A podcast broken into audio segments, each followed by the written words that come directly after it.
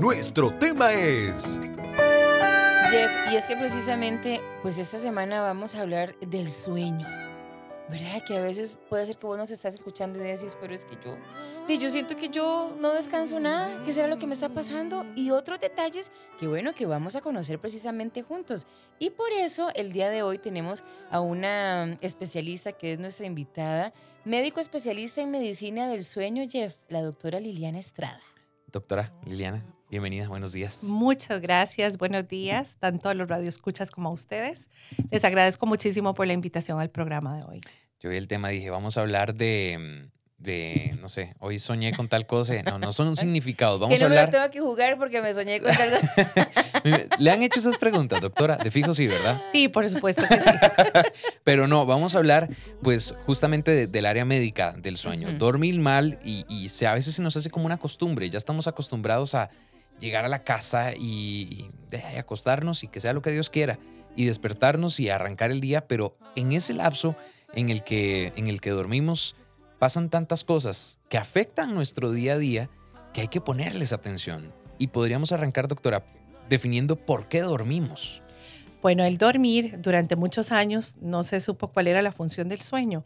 Incluso para muchos pensadores el dormir era una pérdida de tiempo, ¿verdad? ¿Por qué? Porque podíamos aprovechar ese tiempo haciendo un montón de cosas y dormir era una pérdida de tiempo. Sin embargo, ya hemos visto que el dormir tiene una gran serie de funciones, entre ellas, por ejemplo, eh, lograr que la conciencia y la memoria se vuelvan a consolidar, o sea, que perdamos aquel montón de pensamientos que hemos producido a lo largo del día y que realmente no son necesarios.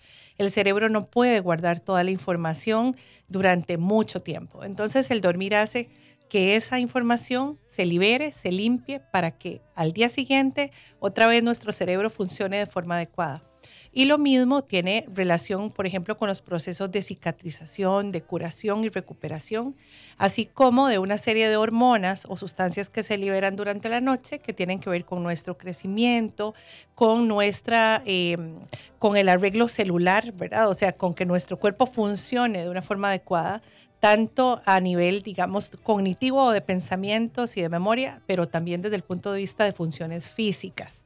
Entonces, el dormir tiene aproximadamente seis funciones diferentes, entre las que se han reconocido más importantes y eh, obviamente el dormir es una necesidad fisiológica para poder funcionar al día siguiente. Tanto es así que cuando esto no ocurre, pues entonces el paciente o la persona se siente mal. Y conforme vamos teniendo más deuda de sueño a lo largo del tiempo, pues obviamente esta sensación va siendo cada vez más fuerte y más importante. Qué interesante, porque, o sea, mientras nosotros estamos ahí acostaditos, el cuerpo no para. Él sigue activo, sigue trabajando. Así es. De hecho, el cerebro, se pensaba antes que mientras dormíamos entraba como en una pausa. Y no es así. Cuando hacemos un estudio de sueño y vemos en realidad las ondas del cerebro que se producen durante el sueño, tenemos mayor actividad incluso que en algunos momentos mientras estamos despiertos. Son mil cosas las que entonces pasan en nuestro... Es como un reseteo, como cuando hay una fiesta y uno comienza a limpiar y a ordenar todo para que al día siguiente esté listo para el trajín del nuevo día. Esa es la mejor palabra que pudiste usar. es, un, un es un reseteo. reseteo. Ahora bien, ¿cómo sabemos que estamos durmiendo bien? ¿Cómo, po- porque todos, yo creo que tenemos como definición de dormir bien y hemos tenido días de días, días en los que uno dice, hoy el sueño me sustentó riquísimo, hoy dormí cuatro horas y fue suficiente, hoy dormí ocho y, Y estoy apaleada. y- y siento como que dormí dos minutos. Sí. Pero ¿cómo definimos que estamos durmiendo bien? Bueno, acabas de tocar un tema importantísimo porque el, el dormir no es un tema solo de cantidad de horas, sino de calidad. O sea, las horas que durmamos, si estamos teniendo una adecuada estructura, arquitectura del sueño, si se están cumpliendo todas las fases que deben darse durante el sueño y si nuestro cuerpo está sufriendo en realidad una verdadera reconstrucción durante la noche. Entonces, hablamos de horas de sueño, que sería cantidad de sueño, y hablamos de calidad cuando ese sueño se, se da de forma normal, sin que haya ninguna enfermedad durante el sueño, perdón, o ningún trastorno que haga que el sueño se afecte o que se artefacte o que tenga una serie de disrupciones o fragmentación que haría que este sueño ya no sea tan adecuado. La cantidad de horas va a depender de la edad muchísimo. ¿verdad? Por ejemplo, un niño recién nacido puede dormir entre 18 y 20 horas al día Híjole. Y eh, los niños escolares van a dormir ya aproximadamente entre 11 y 14 horas y es importante saber que son rangos porque a veces creemos que un niño está durmiendo mal porque no duerme las 14 y no es así. Hay una gran variabilidad en la infancia. Luego, en la edad adulta, podemos dormir aproximadamente entre 7 horas y media y 9 horas eh, para luego llegar a la edad de adulto mayor y estas horas se ven un poquito reducidas. Perdón, doctora, ahí podemos hacer tal vez como la separación por edades. O sea, a un adulto, eh, ¿entre qué edades lo comprendemos para estos términos? Ujú. Ok, bueno, vamos a ver, un adulto hablamos de alguien de 18 años aproximadamente a los 65, en donde vemos que ahí debe haber un rango de horas de sueño logradas entre 7.5 horas y 8.5 horas, que sería como lo obligatorio dormir para que haya una buena recuperación. Tenemos que tomar en cuenta que hay gente que es dormidora más cortita, o sea que toda la vida ha dormido Poco. menos de Ajá. siete horas y media. Y hay personas que más bien son dormidoras largas, o sea que necesitan nueve horas para sentirse bien. Pero esto es algo que debemos ver que es un histórico a lo largo de la vida. Si una persona dormía antes siete horas y media y ahora está requiriendo nueve, diez o doce, no sería normal. Tendríamos que ver cuál es la causa por la cual esta persona está requiriendo más horas para sentirse descansado. Y por lo contrario, pueden haber personas que siempre han dormido siete horas y media y por una razón laboral o algo está durmiendo cinco horas y obviamente ahí sí vamos a tener un cambio, pero tiene que ver ya más con lo que está haciendo la persona. Porque esas horas de sueño se están viendo reducidas, verdad? Entonces, de acuerdo a la edad, así tenemos un rango de horas que debemos descansar para que no haya riesgo ni a nivel cognitivo o mental, ni tampoco a nivel físico o fisiológico, porque ya sabemos que la, la disminución del sueño a lo largo de la vida, la deuda de sueño produce incremento de nuestro riesgo cardiometabólico, o sea, de enfermedades cardiovasculares, cerebrovasculares y metabólicas, como la diabetes, por ejemplo, la obesidad. Bueno, hoy estamos con la doctora Liliana Estrada, que es médico especialista en medicina del sueño, hablando de dormir mal, una costumbre peligrosa. Si vos de una vez querés empezar a mm, contarnos algo, a preguntarle algo a la doctora, 8990-004. Doc, yo tengo una pregunta que es curiosa. ¿A qué se debe a que una persona diga, ah, si es que yo tengo el sueño pesadísimo? O no, yo tengo el sueño súper ligero. Digamos, yo siempre he pensado que yo tengo el sueño pesado. O uno lo describe así. Pero ¿qué es lo que pasa en realidad con eso?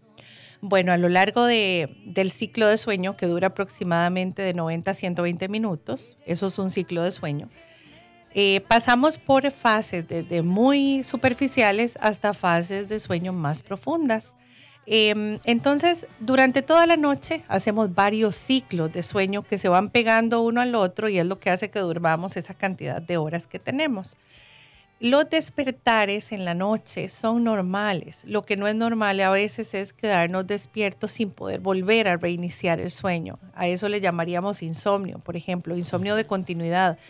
Pero definitivamente hay personas que por razones emocionales, psicológicas, fisiológicas, por alguna enfermedad del sueño, por ejemplo el roncador, el paciente que tiene apnea del sueño, que es cuando se queda sin respirar varias veces a lo largo de la noche, etcétera, vamos a tener entonces un sueño superficial porque no podemos llegar a las fases profundas de sueño con facilidad.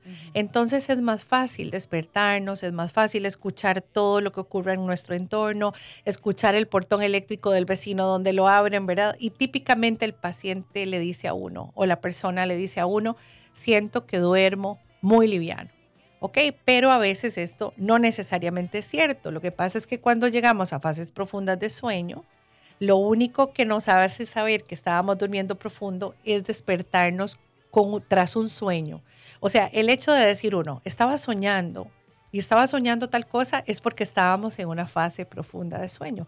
Pero a lo largo de la noche atravesamos por esta fase profunda muchas veces y no nos despertamos, por lo tanto no nos damos cuenta que hemos soñado.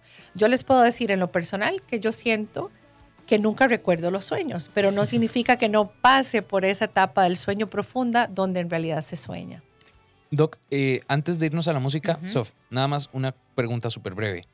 Un, entonces, en el caso de adultos mayores, el rango de sueño puede ser casi que súper corto. Es correcto, tal vez, tal vez no tanto, eh, pero sí entre las seis horas y las siete horas. Lo que pasa es que en el adulto mayor hay una serie de condiciones que se empiezan a dar. Primero, hay una disminución de la cantidad de melatonina, que es la sustancia que produce el cerebro para inducir el sueño, para hacernos dormir. Entonces, en un adulto mayor ya esta sustancia cae en, la, en producción aproximadamente en un 60%. Ah, claro. Entonces, ya mantener el sueño en un adulto mayor o, o que se produzca el primer sueño de la noche es mucho más difícil. Por eso tienden a tener más dificultad para iniciar el sueño o conciliarlo. Y además, la melatonina no logra sostener una calidad de sueño profunda a lo largo de la noche, entonces el adulto mayor típicamente tiene una serie de despertares. Empieza a despertarse más veces y le cuesta más volverse a quedar dormido. Y por otro lado, también sienten la necesidad de dormir durante el día más veces. Entonces gastan el sueño de la noche en pequeñas siestas durante el día. Y unido a esto, a veces están más aburridillos, con menos cosas que hacer, menos entretenidos y lo que les queda a veces es dormir. Y debemos tomar en cuenta que también a veces hay medicamentos que tienen que usar para otras enfermedades de las que padecen y obviamente pueden afectar el sueño, ya sea para producir sueño durante el día o para más bien quitar el sueño durante la noche. Sí, hoy, bueno, ya en, la primer, en el primer bloque definimos un poquito como los rangos de tiempo apropiados para dormir. Y, y, ahora vamos a entrar, bueno, vamos a leer unas cuantas preguntitas antes de seguir con, con, lo que traemos preparado, porque sí, de verdad son muchas y queremos tratar de darle solución. Por acá hay uno que dice, hola, buenos días, quiero hacer una pregunta a la doctora. Yo no tengo problemas para dormir, duermo mis ocho horas diarias, pero sueño mucho y diferentes sueños durante la noche y todos los recuerdo cuando me levanto. ¿Qué puedo hacer? He tomado cosas naturales y otras y nada. Y el problema es que a veces mis sueños son muy activos y siento que no descanso. ¿Qué me recomienda? Bueno, lo más importante es definir qué es lo que está ocurriendo en esta persona. ¿Por qué? Porque el tener tantos sueños activos o soñar tanto a lo largo de la noche al punto tal que el paciente o la paciente amanece eh, no descansada, esto puede ser secundario a varios factores. Primero, por ejemplo, a trastornos respiratorios que hacen que el oxígeno en nuestro cuerpo no esté normal a lo largo de la noche. Aquí hablamos, por ejemplo, de alguien que puede roncar o hacer apnea del sueño o hacer pausas respiratorias durante el sueño. Pero también debemos contemplar que cuando no hay un buen manejo del estrés, cuando tenemos alguna depresión, aunque sea leve, aunque los síntomas de depresión estén muy solapados, escondidos, o cuando hay demasiada ansiedad, el paciente puede tener eh, esta cantidad de ensoñaciones a lo largo de la noche que no le permiten descansar. Y por supuesto, si dormimos toda la noche, pero pasamos soñando y recordamos todo lo que soñamos, es como que si estuviéramos despiertos, ¿no? O sea, tenemos esa sensación de que nuestro cerebro nunca dejó de estar activo a lo largo de la noche. Entonces, en este caso en específico, habría que ver un poquito más a fondo qué es lo que le puede estar ocurriendo a esta persona que nos envió este mensaje. Muy bien, dice por acá, yo tengo mucho tiempo de dormir mal, pero hay tiempo que duermo un poco mejor. ¿Qué puedo tomar para dormir mejor? Que sea natural, ya que tengo 34 años y no quiero depender de pastillas. Ok, bueno, ahí es importante tomar en cuenta que debemos valorar qué es lo que puede esestar ocurriendo. ¿Por qué? Porque a veces si hay un tema de, mal manejo del estrés, eh, aprender, por ejemplo, algunas terapias de relajación, em, como por ejemplo profundizar eh, o focalizar nuestras, eh, nuestra atención en otra cosa y no en lo que estamos pensando, que muchas veces eso es lo que hace que se nos dificulte dormir, que tenemos la atención puesta en un montón de factores porque estamos preocupados por algo. Entonces, en este sentido, valorar estas opciones. Luego, recordar que la mujer, por ejemplo, a lo largo del ciclo menstrual puede dormir mal en algunos momentos del ciclo y esto se consideraría parte de nuestro funcionamiento normal, solo que es un poco incómodo. ¿Por qué? Porque entonces, si estamos con la menstruación, dormimos mal y si luego estamos ovulando, también estamos mal y si estamos en la menopausia, también dormimos mal, ¿verdad? Entonces, eh, es como enfocarnos en el momento que está atravesando la persona y saber, por ejemplo, si un té de hierbas nos puede ayudar únicamente o si, por ejemplo, a veces tomar algo de melatonina para ayudar a mejorar el inicio del sueño, tomando en cuenta que la melatonina no es ni para todos los pacientes ni para todos los trastornos del sueño. Hay que ver qué es un medicamento y no debemos tampoco tomarlo como como irnos a comprar un pop y, y, comérnoslo en la noche, ¿no? Pero eh, debemos tomar en cuenta entonces una serie de factores para poder saber cuál recomendación darle a esta persona específicamente. Muchas gracias. Por acá hay otro que dice, buenos días, mi hijo varias, varias noches se queja dormido haciendo ruidos, pero si uno lo despierta o le pregunta, él no sabe lo que pasa. Dice que no está soñando nada y que nada le duele. Bueno, en los niños pueden haber terrores nocturnos, pueden haber pesadillas, pueden haber muchas ensoñaciones, pueden haber trastornos respiratorios del sueño y a veces incluso el hecho de no saber todavía ir al baño, pero sentir la sensación extraña en la vejiga de que la tienen llena puede generar ese tipo de sonidos que es como una rumiación, ¿verdad? Entonces, em, lo importante es que sea algo que sea transitorio, y que además eh, corrija aproximadamente después de los 12 años de edad. Y dice por acá, tengo una consulta, bueno, primero que le encanta el tema. Tengo mm. una consulta. Cuando duermo más horas, amanezco con un dolor de espalda terrible. Por ejemplo, ayer me acosté a las 8 de la noche y me levanté a las 4 y 30 de la mañana. Muy bien. Eh, hay que tomar en cuenta que a veces no todo es un trastorno del sueño. Tenemos que hacer cambio de colchón aproximadamente cada 8 años, cada 11 años, dependiendo del colchón. Eh, los colchones demasiado suaves pueden provocar dolores musculares en los pacientes también. Patologías como la fibromialgia puede ocasionar dolor crónico también, sin importar el tipo de colchón que estemos utilizando.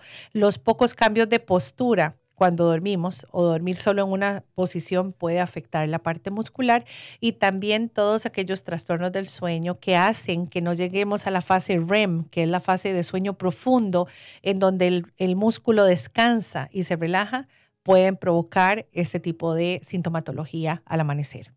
Doctora, ahora em, hablábamos tras, eh, tras micrófonos y que bueno, hay un montón de patologías más allá del, de lo que conocemos como insomnio. O sea, Así es. normalmente problemas para dormir es insomnio, eh, que me desperté en la madrugada y, ya, no dormí más.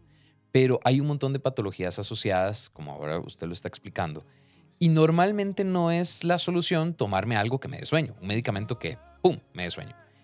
¿Cómo manejar este asunto de, de, la medicación? Eh, ¿Cómo abordarlo para realmente tratar el problema y no camuflarlo?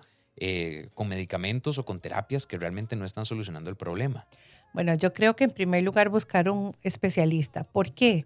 Porque eso es como tratar una fiebre y no saber cuál es el origen, ¿verdad? Es como tener fiebre una semana y no saber dónde está la infección. Entonces, en los trastornos del sueño es exactamente lo mismo. Debemos profundizar en el diagnóstico, hacer un adecuado diagnóstico para poder dar un adecuado tratamiento también. Entonces, Muchas veces tenemos al típico paciente, por ejemplo, que mm, se mueve muchísimo durante la noche, entonces siente que no duerme bien, que no descansa. Buscamos un medicamento para que duerma mejor. O sea, me refiero, vamos al súper y compramos una, un antialérgico que nos noquee o compramos melatonina en el primer lugar donde la encontramos, etcétera, o le robamos eh, la diazepam que tiene la prima en la gaveta. Entonces, muchas patologías del sueño pueden verse exacerbadas o incrementadas cuando tomamos medicación. Por ejemplo, los trastornos del movimiento durante la noche, que ese tema es, es, como para hablar en todo un programa de ese tema, pero hay trastornos del movimiento anormales durante la noche, en donde el paciente tiene que estar tranquilo y en quietud y por lo contrario el paciente se mueve demasiado o mueve de forma periódica un pie, etcétera. Entonces, este tipo de, circunstancias en el sueño se ven incrementadas, por ejemplo, cuando tomamos antialérgicos y creemos que ah. estamos durmiendo mejor. ¿Verdad? Porque nos tomamos el antialérgico, pero incrementamos la otra patología del sueño. O por ejemplo, cuando tenemos al típico roncador y que tiene pausas respiratorias, que vuelvo a tocar ese tema de nuevo, perdón, porque es, de lo, es de lo que más vemos, pero cuando a ese paciente le damos un medicamento para dormir, un hipnótico, cualquiera que sea, vamos a provocar todavía más relajación de la vía aérea y la vía aérea se va a colapsar o a cerrar y vamos a, a, provocar más ronquido y más pausas respiratorias y más falta de oxigenación a lo largo de la noche. El paciente con insomnio, y muchas veces no es de medicación, sino que es de una terapia cognitivo-conductual especializada que damos en medicina del sueño y que es individualizada para cada paciente. Entonces, a veces no requerimos de medicación para tratar al paciente con insomnio, pero de igual forma Muchas veces tenemos al paciente que nos llega a la consulta y que ya tiene 30 años de tomar, por ejemplo, clonazepam. Entonces, este tipo de medicamentos yo no los puedo satanizar porque son muy necesarios para otro tipo de patologías o, por ejemplo, cuando hay demasiada ansiedad en el paciente que no duerme bien, pero no debe ser nunca la primera opción de tratamiento. Por eso debe discriminarse muy bien qué tiene el paciente para saber cuál es la mejor medicación. O a veces el paciente tiene insomnio porque tiene una depresión que se manifiesta a través del insomnio. Entonces ahí el tratamiento más bien iría dirigido hacia tratar esa depresión o el paciente que no duerme por una excesiva ansiedad que no maneja. Entonces ahí la terapia iría dirigida a manejar la ansiedad. ¿Por qué? Porque el sueño simplemente está viendo los resultados de un trastorno de ansiedad que no está siendo tratado, o de una depresión no tratada, o de un dolor crónico que no se trata, por ejemplo.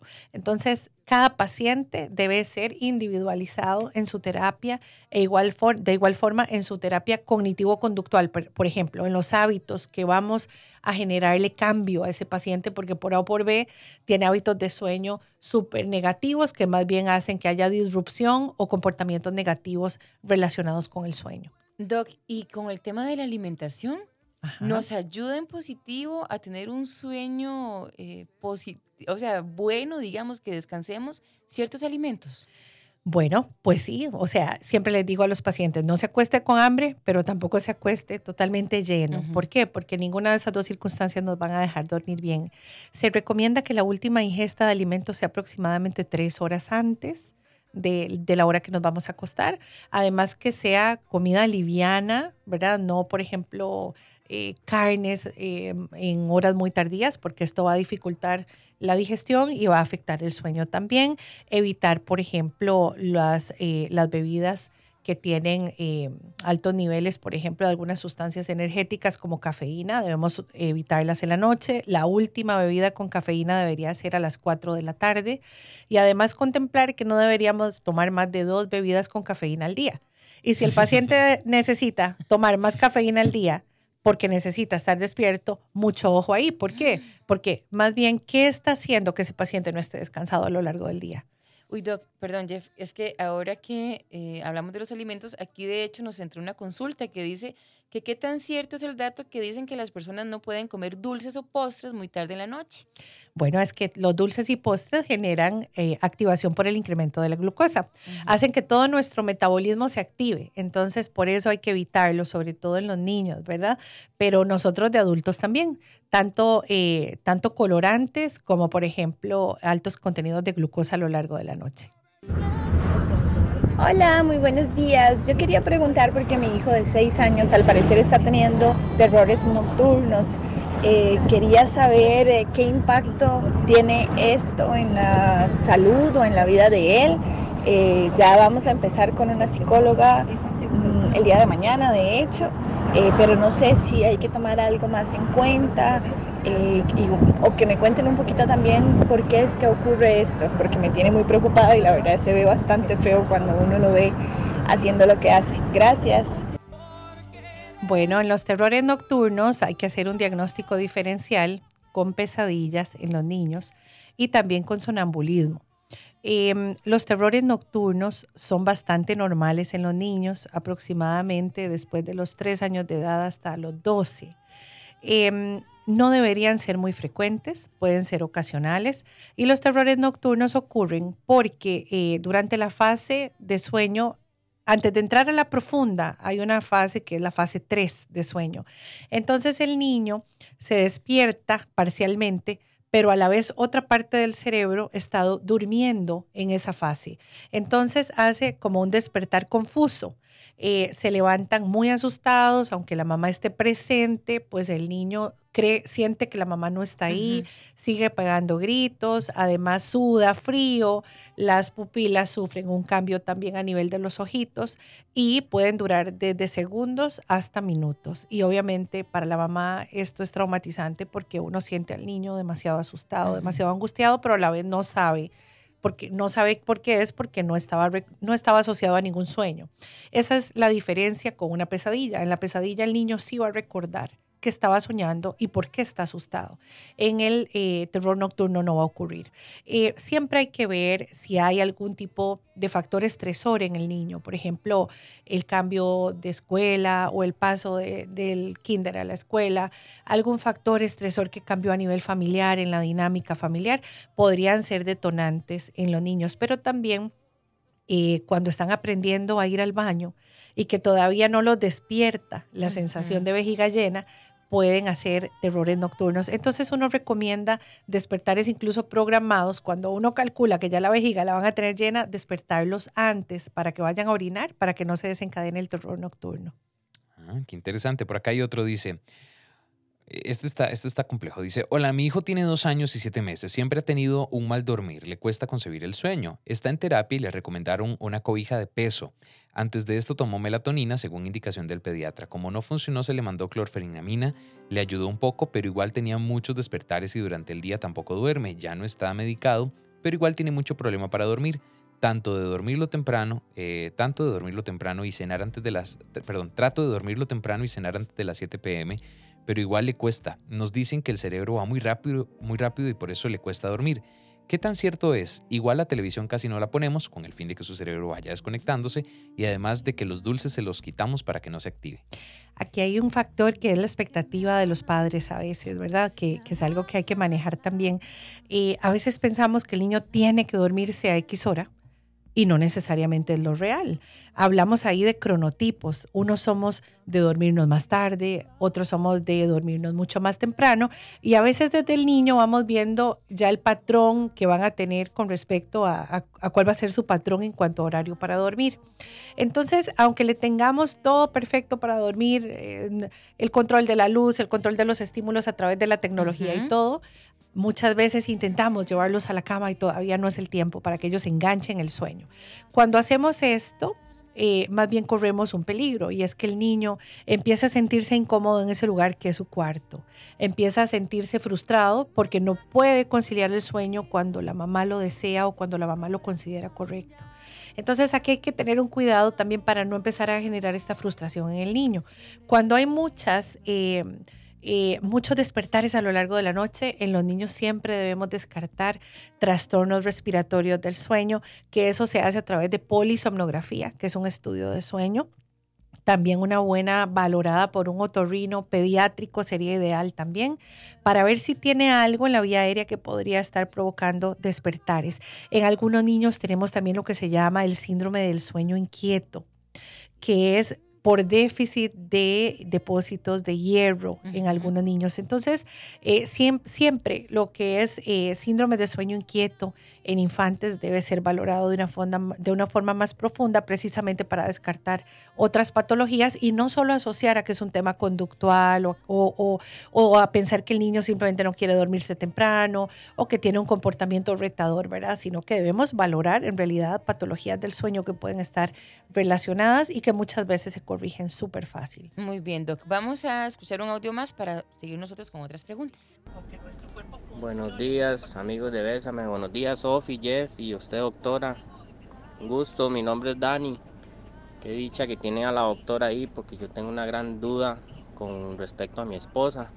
Ella hace como unos 22 días ha empezado a padecer de como un susto en el pecho, una sensación rara, dice ella, que siente que la despierta y no puede seguir durmiendo, cuesta mucho. Fuimos a emergencias y le recetaron la pastilla lorazepam y otra para dormir, pero no recuerdo el nombre. Entonces, pues, para ver en qué me pueden ayudar, por favor. Muchas gracias, que pasen un bonito día. Gracias, Dani, igual para vos.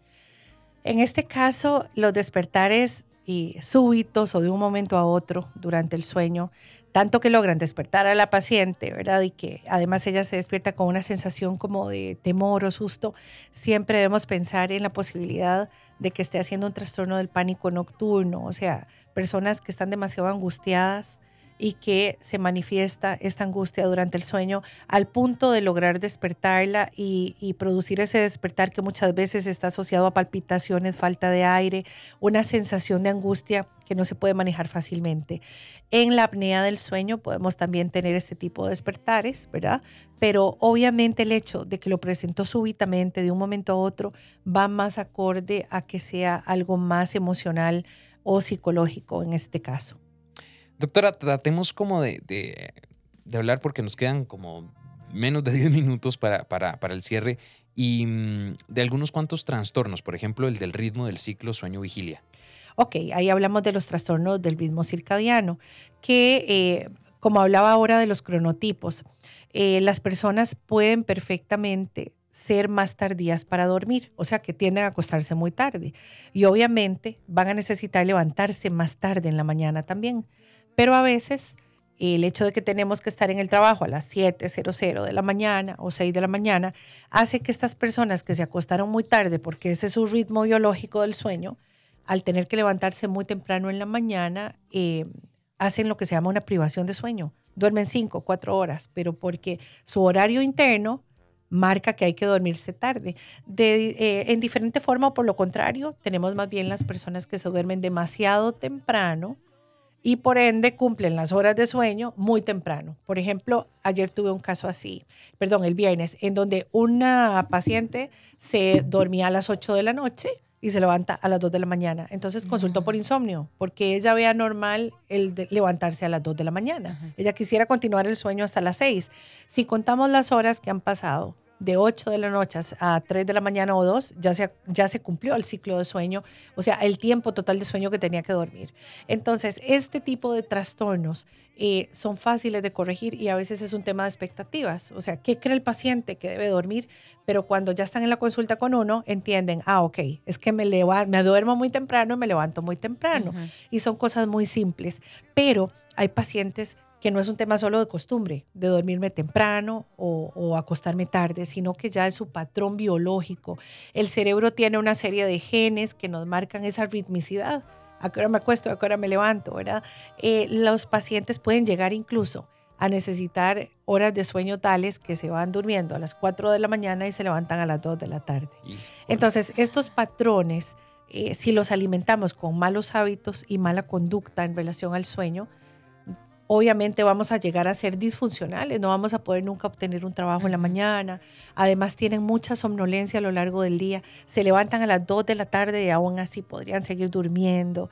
Entonces, estos son los trastornos del ritmo circadiano, pero también los tenemos en pacientes que tienen, eh, por ejemplo, horarios rotativos de trabajo. Eso le iba a preguntar. Personas que trabajan en maquilas o en fábricas que funcionan 24 horas y les hacen lo que se llama el shift work, que es el cambiarles el horario en hospitales. en hospitales, pero también personas que trabajan cuatro días en horario nocturno, cuatro días en horario diurno.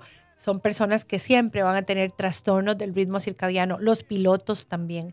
Entonces debemos buscar la forma de crearles de forma individualizada una terapia para lograr solventar ese tipo de circunstancias y que no estén privados de sueño o insomnes, porque uno cree que el paciente que no duerme debería dormirse muy fácil y eso no ocurre. A veces tenemos tan pocas horas de sueño que más bien el, cerebro entra como un automático y no nos deja dormir. Y esto es mucho de lo que vemos en este tipo de pacientes. Ya el cerebro no sabe cuándo dormir y cuándo despertar porque perdió la ritmicidad. Esto le ocurre a los pacientes que tienen jornadas rotativas de trabajo. Entonces, termino hoy mi rol, por ejemplo, de la noche. Entonces, trabajé a las 7, de 7 de la mañana a 4 de la tarde y llego a las, a las 10 de la noche y no tengo sueño. ¿Por qué? Porque mi cerebro viene acostumbrado a que por X cantidad de días más bien trabajaba de noche.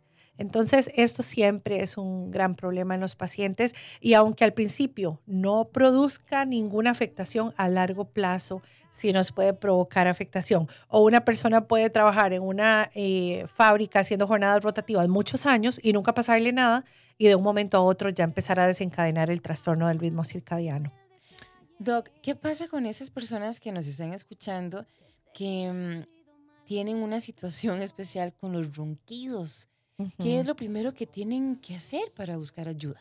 Hemos aprendido a ver el ronquido como un vacilón, como algo jocoso, ¿verdad? Y sobre todo, eh, sobre todo que, que, se relacionaba mucho como, como más bien a pensar que la persona está durmiendo súper profundo cuando ronca. Si está privada, ya está, cómo suena. Exacto. Hasta que ronca, Sofi. Y el ronquido se sale del cuarto y lo escuchamos en la sala, ¿verdad? Entonces, el ronquido nunca es una normalidad. No es, no es bueno. No es una normalidad. El ronquido es una alteración que produce porque cuando el aire va entrando, cuando estamos respirando dormidos, tiene alguna resistencia, algo que le produce que no entre fácilmente.